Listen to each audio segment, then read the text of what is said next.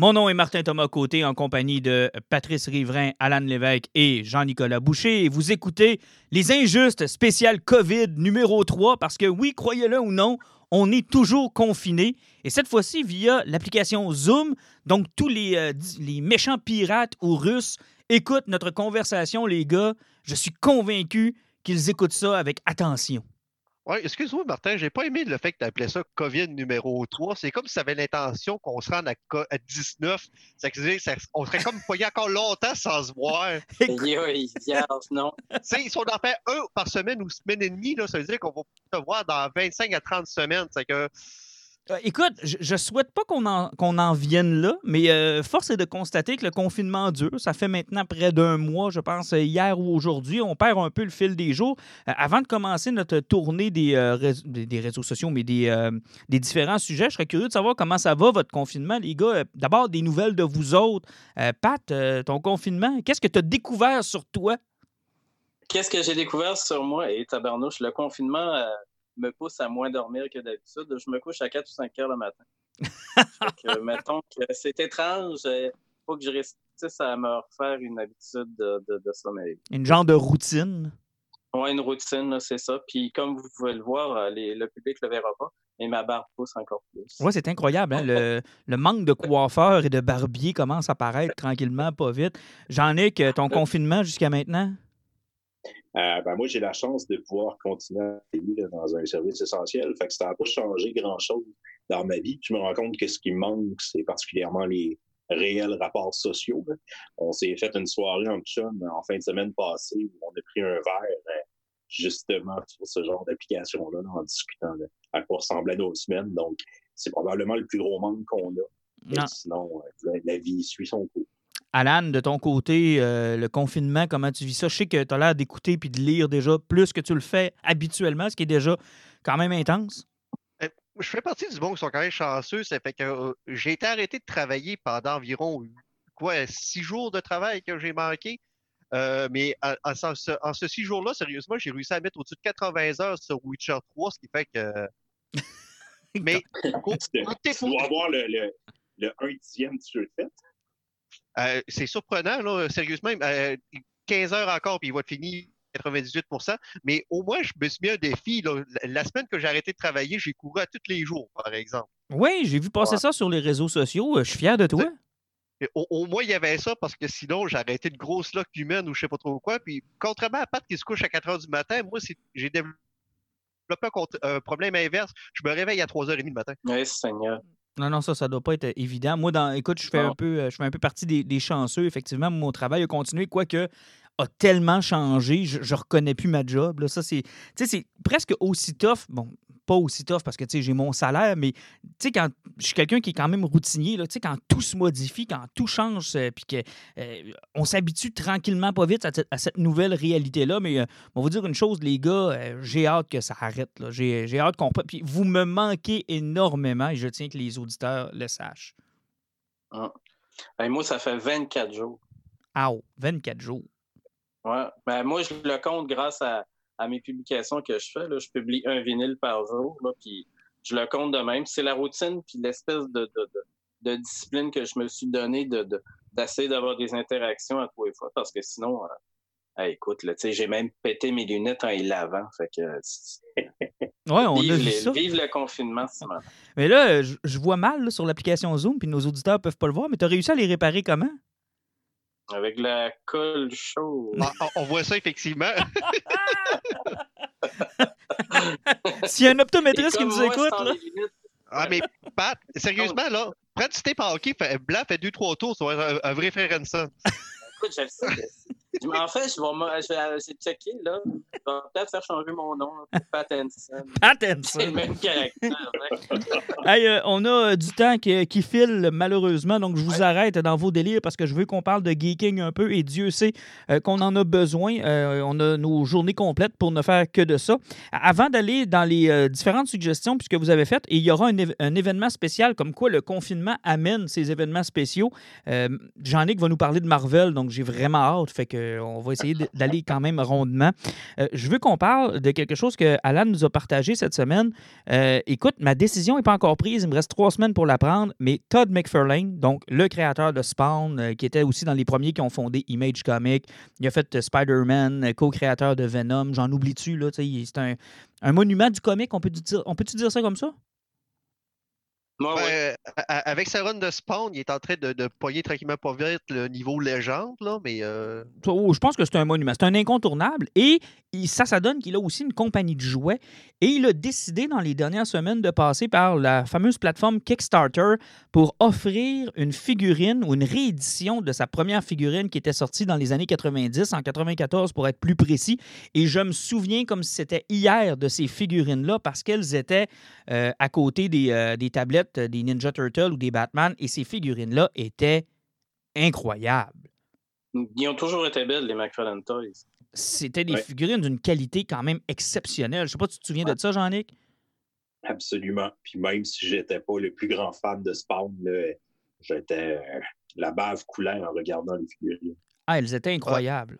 Puis moi, j'en ai, eu euh, 7-8 qui traînaient à un moment donné dans, mes pièces un peu partout. J'en avais tellement acheté à boutique à pâte dans le temps là, que je savais plus quoi Tu sais, quand tu dis que j'avais même le spawn de Noël, c'est qu'à un moment donné, ça devient compliqué. Mais là, ce qui est intéressant, c'est qu'il prend le look classique. Il y a une version aussi moderne, une version noir et blanc. Et on part avec un projet, Alan, que je veux que tu nous expliques un peu. Dans le fond, qu'est-ce qu'il veut faire, Todd McFarlane, avec ça? Il nous vend directement une figurine en passant par Kickstarter, mais c'est pas parce qu'il manque d'argent. Non, c'est parce que le problème souvent avec les figurines qui viennent dans des grandes séries, c'est que, justement, on le dit, c'est une série complète. Puis euh, c'est fait pour être vendu dans les grandes chaînes, dans des grandes chaînes. Ça fait qu'on va parler d'une figurine souvent qui va des entours de 6 pouces de haut, d'un emballage de plastique de qualité moindre.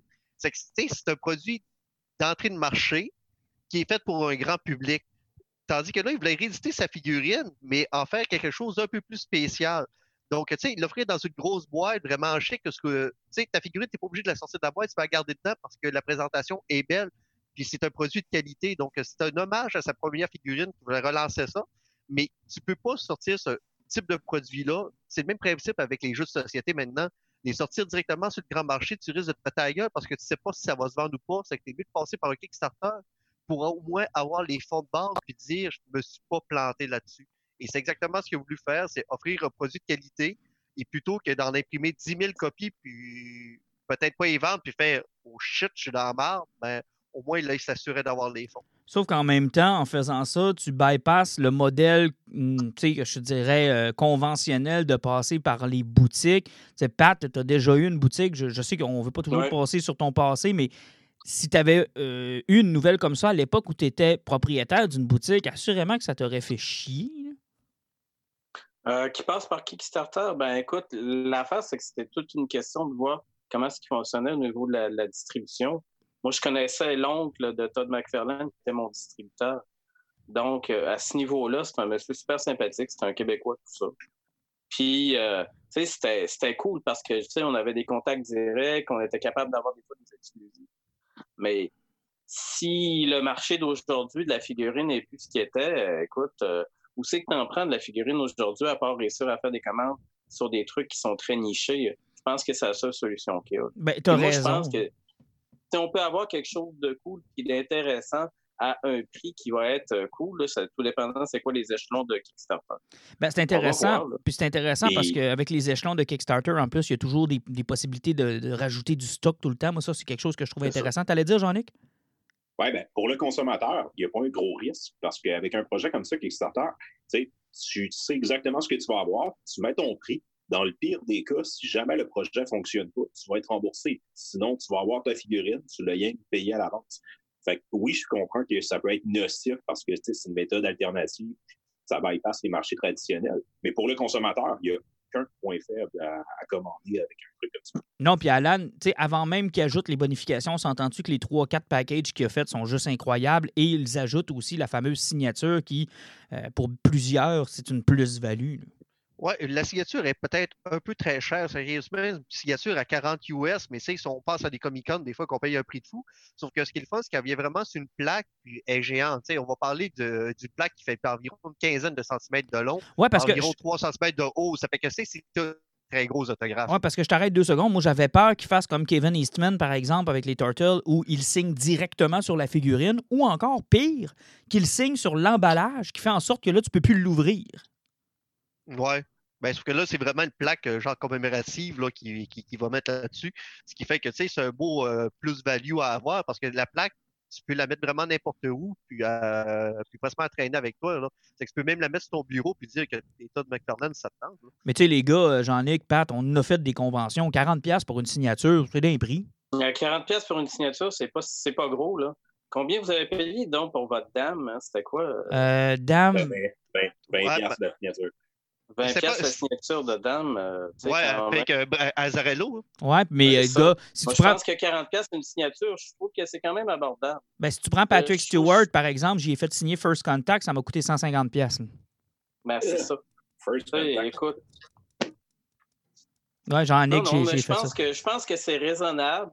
Puis, euh, tu sais, si en plus, bon, ça se bonifie, tant mieux. Effectivement. Donc, euh, vous pouvez aller voir sur le Kickstarter. On mettra peut-être le lien, euh, Alan, à moins que tu veux absolument qu'on conserve ça le, le moins possible d'ex- d'exemplaires vendus pour qu'elle reste rare. Ouais, il sera pas là, il a réussi à pogner une million en même pas deux jours, ça fait que euh, il va en avoir beaucoup sur le marché. Hey, je pense, je pense qu'il est rendu à 2 millions, honnêtement. Ça n'a aucun rapport. 2 millions Ben, avec une seule euh, figurine. Et je pense qu'il a pogné un point, presque 1.5 là, déjà, là, puis il reste trois semaines au Kickstarter. Ça n'a aucun bon sens. Mais bref, allez voir ça. C'est un- fou. Hein? C'est fou, là. Ah, c'est complètement fou. Puis, tu sais, tant mieux pour lui. Il dit que c'est le premier d'une série, donc euh, éventuellement, peut-être qu'il va en refaire d'autres. Euh, intéressant à suivre. Mais tu sais, la première Puis- classique, toujours, c'est toujours la plus belle. Puis le prochain Kickstarter, mais ça ne sera pas vraiment un Kickstarter, je ne me rappelle plus sur quoi qu'il va le faire. Là. Shine Murphy va lancer une BD aussi en sociofinancement bientôt. Oui, puis euh, tu vois, le, le Todd McFarlane, quand il a lancé ça, j'ai vu beaucoup de créateurs se poser la question écoute, moi, euh, mon produit est peut-être pas assez, euh, euh, assez fort pour avoir une compagnie de jouets, pour lancer quelque chose dans des, dans des, dans les, dans des magasins. C'est entre autres le cas de l'auteur de Arlene, que je me souviens jamais de son nom parce que c'est pas prononçable. celui qui écrit Sunstone, dont je vous ai parlé il y a quelques podcasts. Lui voudrait faire une statue justement de cette série de BD-là, puis il a même proposé des croquis sur sa page Facebook. Fait que tu vois que ça bouille dans la tête des artistes qui actuellement n'ont pas grand-chose d'autre à faire, on s'entend là? Exact. Euh, juste un mot euh, sur le Comic Con, ben, on s'en doutait bien, hein, c'est euh, reporté, fait qu'il n'y en aura pas cet été. Je pense pas qu'on peut faire bien du temps là-dessus, mais je suis un peu déçu, c'est ma deuxième année, moi, consécutive. Ah. Ah, c'est ta seule réaction. C'est ta seule réaction. Oh, Ben, Ah. euh, moi, je vais y aller sur une note positive. Martin, tu es encore en vie. Oui, ça. je suis toujours en vie et j'aurai plus d'argent cet été. Donc ça, ça devrait être une autre bonne nouvelle. Mhm. Euh, tiens, j'ai le goût de commencer. Ah, je suis pas capable d'attendre. Il faut que j'entende Jean-Nic. Jean-Nic, on t'a mis, on t'a au défi pour ce podcast spécial COVID, le numéro 3 d'une série de 19. On t'a mis, on t'a mis au défi de nous parler uniquement de Marvel. Alors, je t'écoute.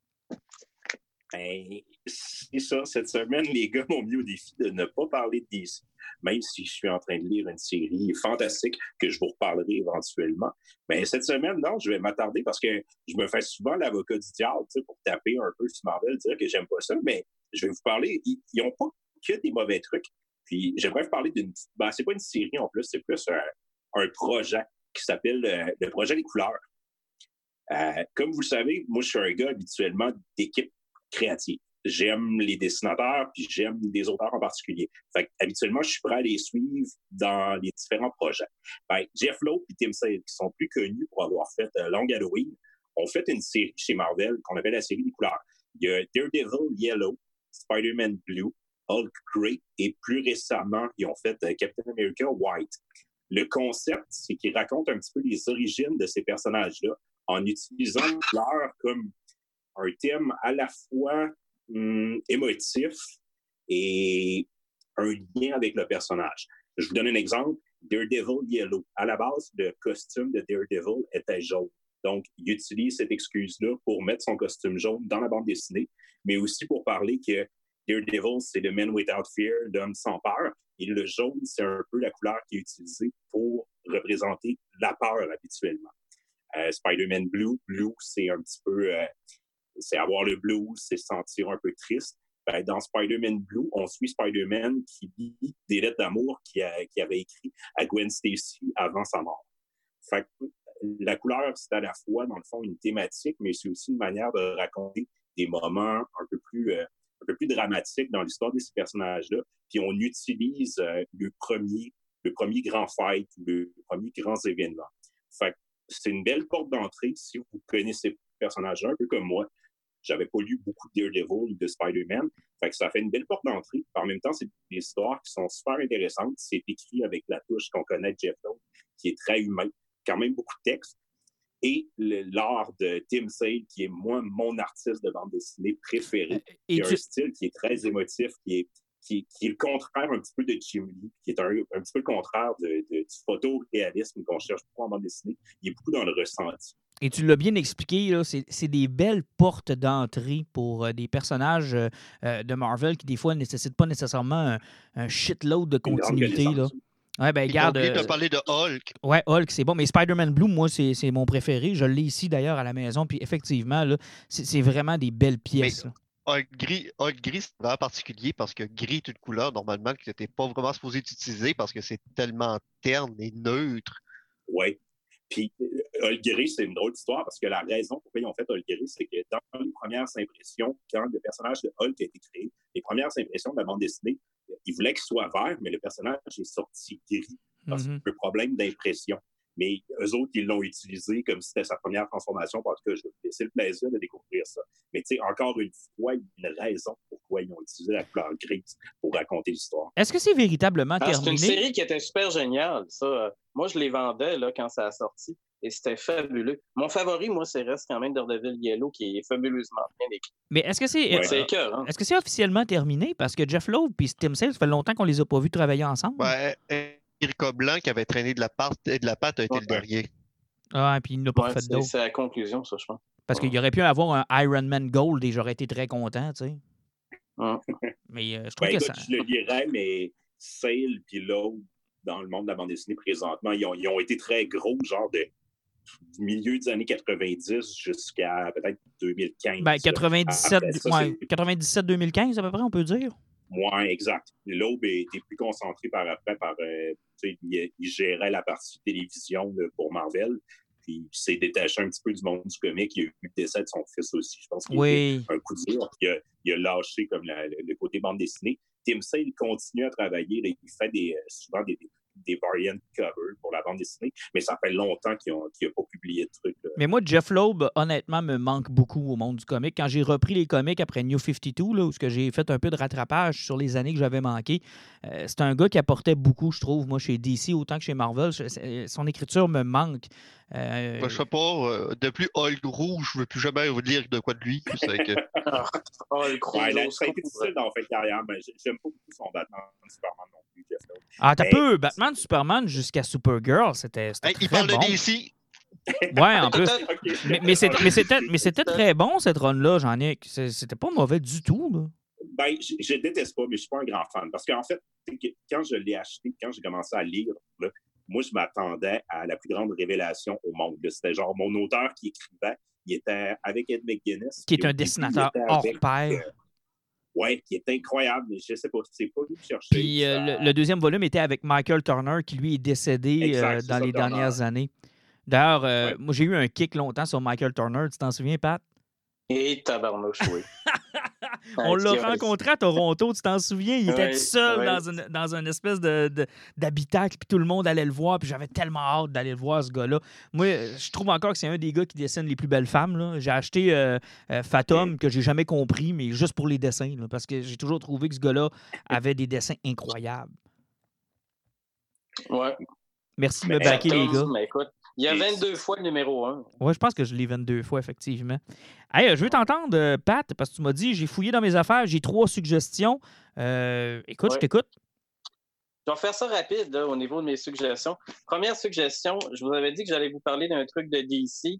Euh, Kamandi, The Last Boy on Earth de Jack Kirby chez DC. J'avais commencé à acheter les, les espèces de volumes de luxe de DC.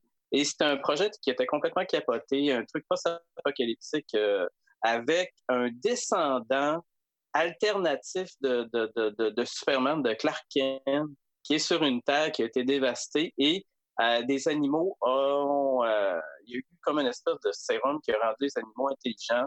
Ils sont bipèdes, ils ont pris tout le, stock militaire, ils contrôlent la terre et lui il est le seul humain qui est encore vivant parce que tous les autres sont venus comme à l'état euh, un peu bestial ou homme préhistorique. Et là, lui, il se bat là-dedans, cheveux blonds en bedaine, en peigne.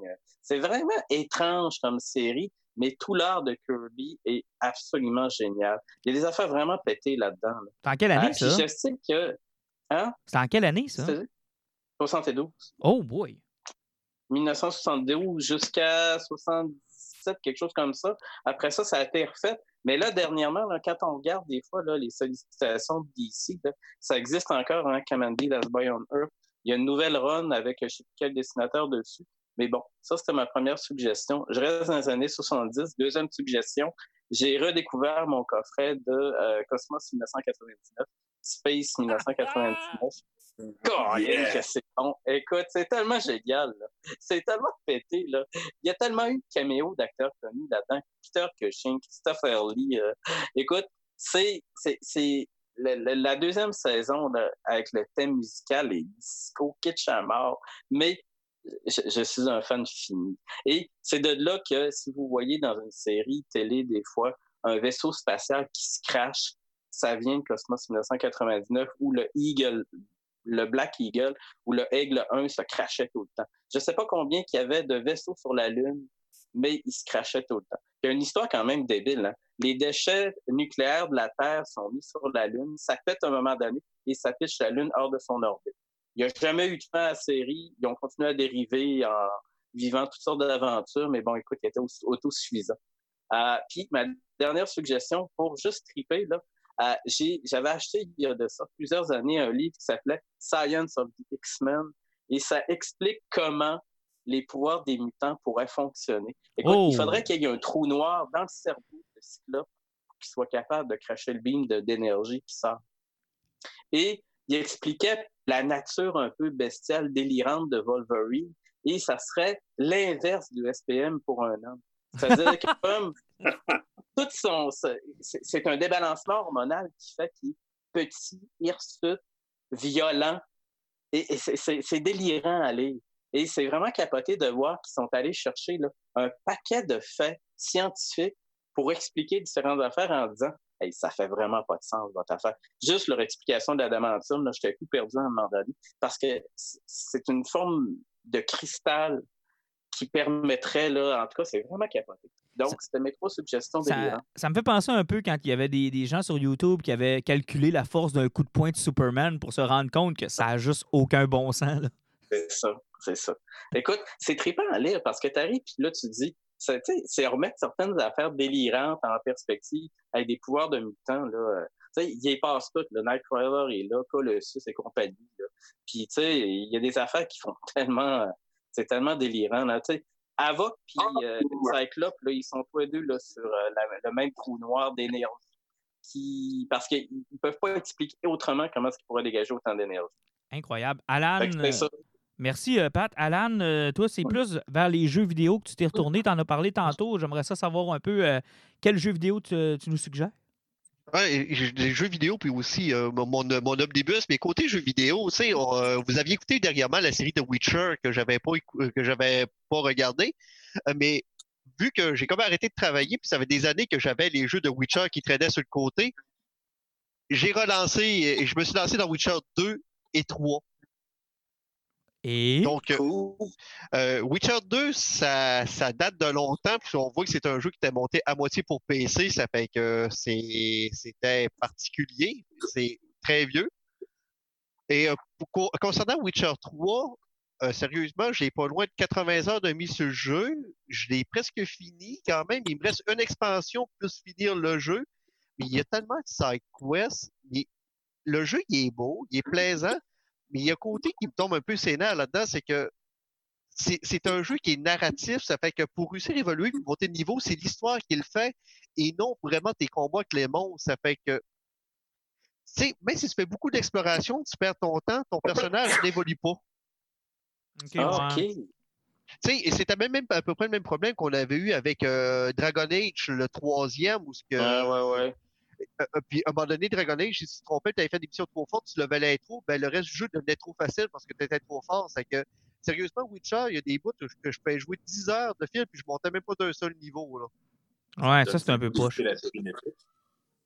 Euh, personnellement, oui, ça me donne envie de lire parce que j'ai tellement entendu, au niveau du mythos, euh, j'ai ramassé quand même une nouvelle d'informations qui fait que je me pose la question que si j'écouterais la série, est-ce que je serais aussi perdu que tout le monde qui ont fait qu'est-ce qu'il dit là? Ah, moi, j'ai décroché. Moi, ça a pris un épisode, puis, puis c'est pas parce que c'est mauvais, là. C'est vraiment moi qui s'est dit est-ce que j'ai le goût de redécouvrir un univers puis de mettre du temps là-dedans? Puis j'ai comme, j'ai comme skippé à autre chose. C'est vraiment, vraiment pas parce que la série est mauvaise. J'ai juste fait comme. J'ai pas le goût de m'investir là-dedans. Ouais, Moi, j'avais eu de la misère avec la trame temporelle, mais tu sais, euh, c'est une bonne série quand même. Ouais, ça s'écoute bien. Ouais.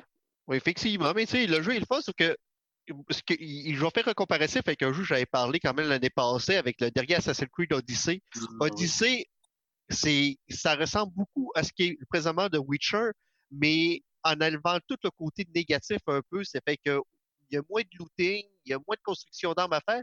Puis plutôt que courir toujours après l'équipement qui est plus fort, ben, Assassin's Creed te permettait d'aller voir un forgeron puis faire leveler ton équipement au niveau de ce que tu es rendu, ce qui est d'une certaine façon moins gossant un peu. Ah oui, c'est sûr, ça. Mais euh, au niveau de la trame narrative, le jeu il est incroyable, par exemple. Et, ça, euh, je peux pas y enlever. L'autre jeu? Ben, l'autre jeu, c'est j'avais fait le premier Ori, euh, puis là, je suis tombé sur le deuxième, Will of the Whips. Et sérieusement, ça, c'est un platformer où tu joues avec une espèce de petit esprit de la forêt qui est blanc puis qui court après la lumière dans un monde de ténèbres. Euh, c'est un jeu qui demande beaucoup de skill pour aller chercher une couple d'items, puis les combats sont pas super faciles, mais c'est un jeu qui est ultra, mais ultra cute, avec une trame sonore qui est incroyable, et c'est le genre de jeu cave que tu la regardes avec toujours un moton, là, en ayant envie de pleurer parce que tout est tellement triste, puis tout est tellement bien monté eh, c'est un jeu qui est incroyable pour ça, parce que c'est un jeu que tu as du plaisir à jouer, mais qui te fait vivre une tonne d'émotions. C'est beau, c'est sentimental. Puis euh, sérieusement, ça prend une, quinzaine d'heures à faire pour euh, presque lancer le jeu au grand complet. C'est c'est quand même quelque chose qui est rapide, là, mais juste pour la musique, puis l'allure du jeu, puis l'histoire, c'est euh, faut se garocher là-dedans. Là. C'était c'est exclusif Microsoft. Et, rapidement, tu euh, nous bombardes d'images de Heroes Reborn, ton omnibus qui a l'air magique. J'ai vraiment le goût de lire ça. C'est, euh, sauf que je ne sais pas où est-ce que ça se situe. Je vois-tu me mêler? C'est-tu accessible? Ben, c'est, presque impossible de se mêler parce que c'est, tout de suite à Onslaught en 1995 quand Magneto avait fusionné avec euh, Xavier. Puis il y avait eu le méga event où il y avait plusieurs héros qui étaient morts en le combattant. Donc on avait Captain America Iron Man, il y avait une partie des Avengers aussi qui était mort là-dedans. Hulk avait été euh, défusionné. Bruce Banner était parti de l'autre côté, puis Hulk était resté dans l'univers normal. Mais quels héros se sont suicidés pour battre Onslow? Euh, Franklin Richard, qui est le fils de Reed et Sue Richard, lui, il avait découvert qu'il avait un pouvoir de créer des univers parallèles. Ça fait que les héros qui sont morts, il les a juste téléportés d'un autre univers, puis il a recréé une nouvelle genèse à tous ces héros-là. Donc, euh, c'est une époque où ce que Marvel est en train de s'écouler parce que ça allait pas super bien, parce que le milieu des années 90, on sait tout qu'au niveau du comic, ça allait pas super bien. DC, à l'époque, avait tué Superman. Il avait, il avait enlevé le pouvoir à Wonder Woman, puis il avait brisé le dos à Batman. Effectivement, c'est qu'il il relançait le personnage, puis Marvel, eux, qu'est-ce qu'ils ont fait en faisant partie de ces héros-là? Ils ont été voir la gang qui avait envoyé chier le comic euh, standard, donc la gang de Image, que Rob Liefeld, Jim Lee, et euh, Mike Deodato, en tout cas, tous ceux-là qui étaient partis chez Image sont allés voir, ils ont fait euh, on vous donne carte blanche, vous prenez les héros qu'on a rebootés, vous avez six numéros chaque, faites ce que vous voulez. Et ça donne du bon stock. Ça donne du bon stock. C'est, ils ont réimaginé les personnages avec des origines qui sont très rapides. Euh, ça fonctionne super bien ce qui est surprenant, c'est que Rob Layfield, sur 95% de son dessin, il est quand même relativement euh, efficace. C'est Jim Lee est toujours aussi cool. Mais non, mais sérieusement, moi, ce que j'ai plus aimé, là, c'était le côté épique là-dedans. Puis comme je vous ai montré plusieurs images, vous ne pourrez pas le voir, là, mais c'est que l'utilisation du splash page, du double page de l'époque. Ah ouais, c'était fou, ça. À peu près chaque numéro a Whoop. Non, c'est beau. Euh, OK, ça fait que euh, il, nous donnait ça à peu près chaque numéro, il y avait au minimum un ou deux gros, gros, gros double page, là. Puis les, les, les dessinateurs se faisaient là, Sérieusement, c'est un gros plaisir fou. On retrouve la dynamique du côté qui était le fun du comique, tu sais, que c'était juste du gros fun fou sans se trop se casser la tête. Euh, c'est quelque chose à découvrir. Là. Si on veut connaître l'origine des héros de nos jours, là, euh, des années 2000, c'est pas mal par là qu'il faut commencer chez Marvel. Hey, je vous libère, les gars. Moi, je vais finir de mon côté. Vous allez pouvoir le découvrir en écoutant euh, le podcast parce qu'on a atteint la limite euh, concernant notre logiciel. Donc, je, vous laisse filer. puis moi, je vais terminer de mon côté. Ouais, puis si tu veux, tu peux passer un petit mot sur Dune aussi, les images. Oui, oui, oui, mais ça, je vais attendre que vous soyez là pour en reparler. Parfait. Fait que je vous libère, puis euh, je parle du mien. Parfait. Salutations. On va découvrir en même temps que nos spectateurs. Exactement. Salut les gars. Ben, je termine avec moi parce qu'effectivement, euh, j'ai eu aussi l'occasion euh, de lire, d'écouter pas mal de stock. Euh, entre autres, moi, j'ai eu à écouter le deuxième Troll avec les enfants, évidemment. C'est ma première expérience vidéo on demand parce qu'avec les cinémas fermés, bien évidemment, pas le choix. On a été obligé de passer par la vidéo on demand. le prix semble quand même assez élevé, 19,99 pour la location d'un film, mais il faut penser qu'une une sortie au cinéma avec des enfants, ça peut coûter au-dessus de 75 pièces quand je m'y mets pour vrai, avec les pop-corns, les bonbons, la liqueur, etc. etc. Euh, donc, pour 20 dans le confort de ton salon avec un pop-corn à 2 pièces, mettons que euh, tu économises. C'est une belle expérience. C'est pas toujours évident euh, pour le français. C'était pas toutes les plateformes qui le, qui le proposaient avec Apple TV. Euh, via la tablette de ma conjointe. On a pu la balancer sur le Fire Stick d'Amazon, sur ma TV. Là. Fait qu'il y a comme beaucoup de, manipulations à faire quand vous n'avez pas directement une télé intelligente ou encore que vous n'avez pas directement le Apple TV.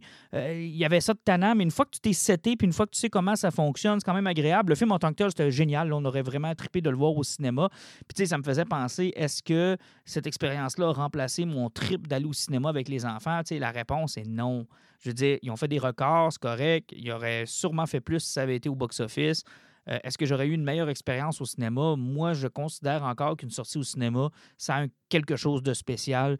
Euh, ça a le mérite de, faire changement, de sortir, d'être dans une autre ambiance avec un son qui est beaucoup plus agréable. Surtout que c'est un film qui a beaucoup, beaucoup de musique. Donc, c'est intéressant quand on a les gros parleurs des cinémas euh, plutôt que celui de la télé où on a juste l'impression de réécouter un, film qu'on a déjà vu ailleurs. mais pour le film en tant que tel, c'est superbe. Et l'autre sortie, parce que Troll ont fait une sortie genre euh, vidéo on demand, donc 19,99 sur différentes plateformes. Du côté de Disney, avec Onward, qui était le dernier film de Pixar, a eu une semaine ou deux, je pense, au cinéma. Et euh, la crise est arrivée pendant que le film prenait l'affiche. Donc, on, a fermé les cinémas pendant que ce film-là était à l'affiche. On n'avait pas eu encore l'occasion de le voir et débarquer sur Disney Plus dans les dernières semaines. Et honnêtement, quel merveilleux film de Pixar qui, j'espère, va quand même obtenir le crédit parce que il n'aura pas sorti au cinéma, peut-être qu'on ne l'aura pas tous vu. Il euh, y en a qui ne savent peut-être pas qu'il est sur Disney. Il y en a qui se demandent si c'était un exclusif Disney. C'est un vrai film de Pixar?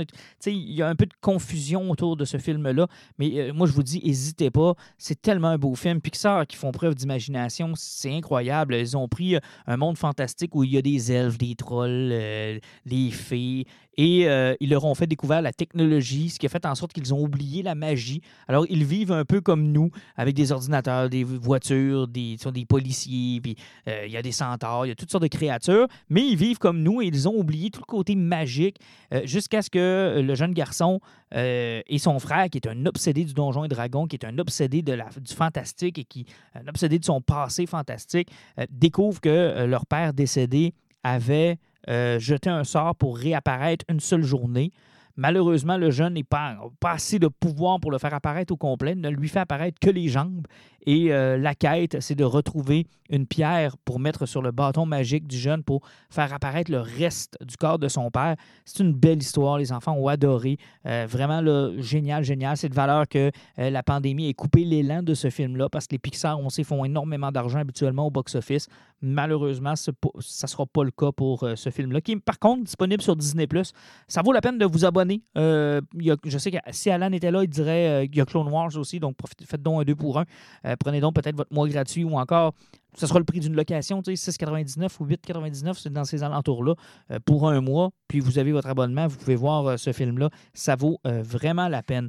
de la part des trois gars qui nous ont quittés. Je vous souhaite une agréable soirée et nous, on va essayer d'être de retour avec un autre épisode spécial. et on a bien hâte, bien, bien hâte que la pandémie se termine pour se retrouver et vous offrir de véritables épisodes où on est tous au même endroit dans le studio des Injustes ici. En attendant, n'hésitez pas si vous-même vous avez des suggestions, si vous avez des questions, on essaie d'être actif sur notre page. Évidemment, les nouvelles sont un peu plus en baisse ces temps-ci, mais on aura l'occasion de vous répondre puis de se jaser. Prenez soin de vous et à la prochaine.